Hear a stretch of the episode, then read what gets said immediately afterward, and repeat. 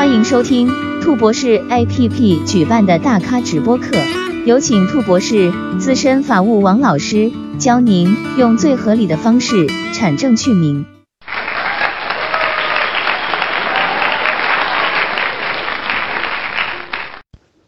大家晚上好，首先自我介绍一下，我是本次课程的讲师王永干，目前呢是担任我们兔博士的法务。呃，我零七年到现在呢，一直从事这个二手房的交易、法务、签约顾问，还有风控。目前呢，在我们群里面担任是法务小助理，这也是为了更好的服务我们的群友，帮群友对于房产交易做一些解答。本次课程的内容呢，主要是针对于目前被经常提起到的产证的名字增加减做一个说明，我们大家一起同步学习。这堂课的主要目的是学习如何用最合理的方式产证去名。今天呢分三块，一是呢产证增加减名字的类型有哪些？二呢是产证加名字减名字的处理的方式。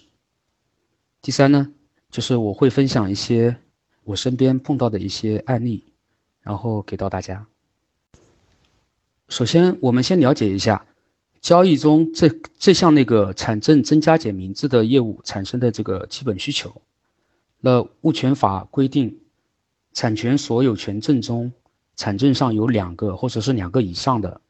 产权人的共有关系，可以分为共同共有跟安分共有。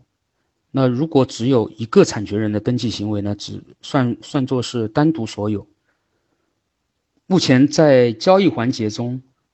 我们会碰到很多人。跟亲属早期就买了房，上了产证，那目前呢，为了解决这个限购拿房票的问题、购房的问题、贷款做首套的问题，还有继承或者是那个离婚、财产分割的问题，有了需求，才衍生出大家通常所说的产证去名。接下来我们看一下这个产证去名增加减名字的这个类型，我们第一种。是夫妻这个增加减名字，第二个呢是离婚后去名字，第三种呢是直系亲属共有人增加减，第四个呢是非直系亲属的共有人增加减。我会针对于这每项这个种类进行一个说明。第一种就是夫妻之间的增加减名字，也就是说夫妻存续签进行的产证增加减。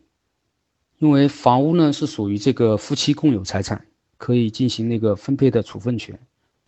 这个增加减呢是比较简单的，但是有两种情况，一种呢是产证是有抵押的产权，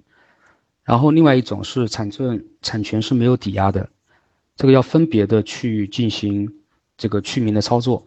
那产证产权是没有抵押的情况之下呢是比较简单的，就直接带好相关的材料，身份证。结婚证、产证到所在地的交易中心办理就可以了。这种情况，如果产权是有抵押的话，就稍微有点麻烦了。那首先呢，要还清银行贷款，然后并且注销，或者是你要向银行提出申请，就是银行要同意变更抵押登记，然后出具抵押登记变更申请书。这个时候才可以去交易中心做这个变更，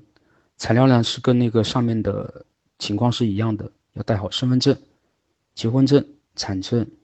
出证的时间呢大概是七天左右。第二种呢是离婚去名字，这种呢相比较结婚，事实上类型差不多，只是一个是结婚，一个是离婚，那操作方式呢也差不多。什么叫离婚去名字？就是夫妻通过这个自行协商办理离婚手续，或者是通过人民法院裁决，从而进行这个房产分割的一种行为。那这种呢是目前阶段啊，就是这个夫妻为了一方购房做首套，然后净身出户，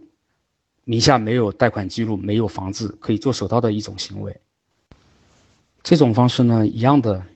也分为两种，一个是产权有抵押，一个产权没有抵押。产权没有抵押的话，就比较快，然后呢直接办理的。呃，所需的材料就是身份证、离婚证和法院的这个判决书，还有产证原件，以及所有产权人要到场。那产权有抵押的话，一样的跟上面的结婚的状况是一样的，要变更的话，必须要还清贷款，然后进行撤押或者申请银行变更抵押登记，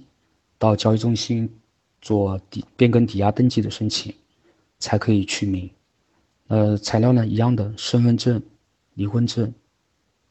离婚协议，或者是法院的裁决书、产证原件，出证的时间都是一样的，都是七天。第三种的话，呃，这个是我们经常碰到的，就是直系亲属的共有人增加减。那我们这边着重是讲的是去名字啊，其实加名字呢是比较简单的，跟解名字是一样的道理。